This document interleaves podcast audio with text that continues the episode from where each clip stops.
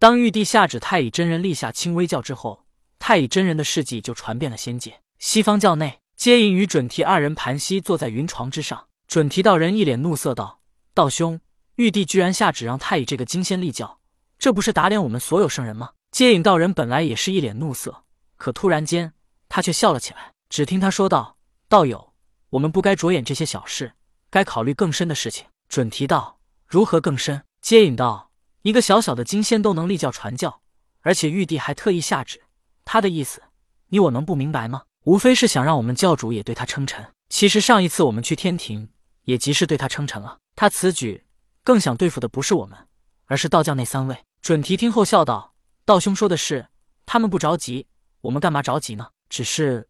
我们怎么才能传教东方呢？接引道：“道友，其实我有一个大胆的想法，那就是亲自出手降服渡厄，派更多弟子到东方传教。”准提道：“那后土是瑶池金母的我师，他化为生死簿，而且还演化出了西方部，他们夫妻还想统治我们西方。我们出手能降服那渡恶也好，若不能降服，他到时让玉帝评理怎么办？万寿山当时就是无主之地，谁占了就是谁的。我们以圣人之尊，却去欺压渡恶。”这让别人怎么看我们？接引道：“你觉得杜恶会去找玉帝评理吗？如此不就显得他太过无能了？”准提思索道：“被人说无能，也比被我们欺压要好吧？”接引道：“道友，你觉得我们还能等吗？一个金仙都能立教，你说西方教的弟子会不会有立教的想法？阐教其他弟子会不会也有立教的想法？假如他们都立教了，这世间教派可就太多了。这么多的教派都在人间传道，你觉得我们西方又如何在东方传教？”顿了顿。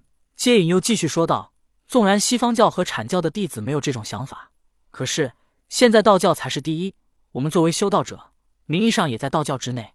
你说我们如何才能摆脱他们？”接引不等准提说话，又说道：“如今道教三清并不齐心，可是假如他们放下成见，先联手对付我们西方呢？我们不能再等了。”接引道人的一番话确实很有道理，准提也知道不能再等，于是他点点头道：“道兄说的是。”我们的确无法再等，是该降服渡恶了，否则我们根本无法前往东方。接引微笑道：“既然道友有此想法，那么这个任务就交给你了。”准提听到接引的话，面上表情一致，说了这么大半天，原来接引是要自己去干这得罪人的事。准提心里早就骂起了接引，好处他是一点没捞着，倒是这得罪人的事让他做完了。当年封神大战时，就是他先去东方渡有缘人，他第一个渡的是一气仙马元。马元当时差点被文殊广法天尊杀死，准提道人现身，让文殊手下留情，而文殊也很给他面子，真的把马元交给了他。所以准提道人对文殊很有好感，千方百计想把他渡到西方来。当然，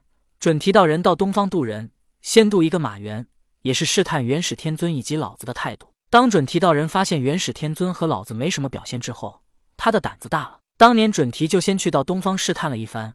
没想到现在接引还是打着这个如意算盘。准提道人的确想壮大西方教，所以他明知道被接引当枪使，却还是去做了这么多事。但是现在西方教已经壮大了，结果接引道人还是把他当枪使，这就让准提道人心里对他很不满。但是他们此时要面对的是道教三清，准提知道自己与接引还是要同仇敌忾，不能掀起内讧，所以他便点点头道：“道兄说的是，我现在即可前往万寿山。”准提欲走，但是接引却拦住他，说道：“道友，先不着急，我们必须商议一个万全之策。”准提又一次被接引当枪使，他干脆也不想了，直接问道：“道兄，想必你已经想好了，请说。”接引点点头道：“我的确是思索了一番，你作为圣人，此去肯定无法杀死杜恶，这是最下策的方法。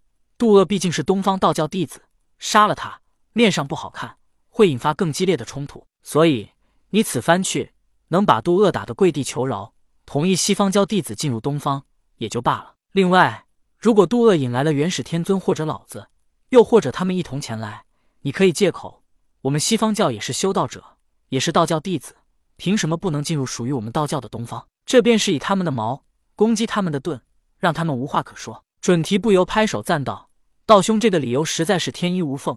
杜恶可以不同意我们去东方。”但是老子和元始却根本无话可说。接引继续道：“杜恶如果真引来了元始或者老子，那我们该是拍手称快。唯一担心的，便是他引来了玉帝。道教如今以三圣人来威慑玉帝，玉帝必然对他们不满。但是那万寿山又是杜恶的道场，他不让我们过去，玉帝也没办法同意。所以你此去要以柔和的手段，不能把局面搞得太僵，要留下一个缓和的余地。”准提道人点点头道：“道兄，我这就去了，你就等我的好消息吧。”准提道人转身欲走，接引道人又拦住他道：“差点忘了这件事。当年我们为了打击元始天尊，袒护了灵吉，渡恶真人一定对我们非常恼怒。可是现在我们已经不需要灵吉来打击元始天尊了。真到了那时候，为了西方教的利益，不妨把灵吉这个叛徒送给渡厄真人。”准提道人点点头，驾云向着万寿山而去。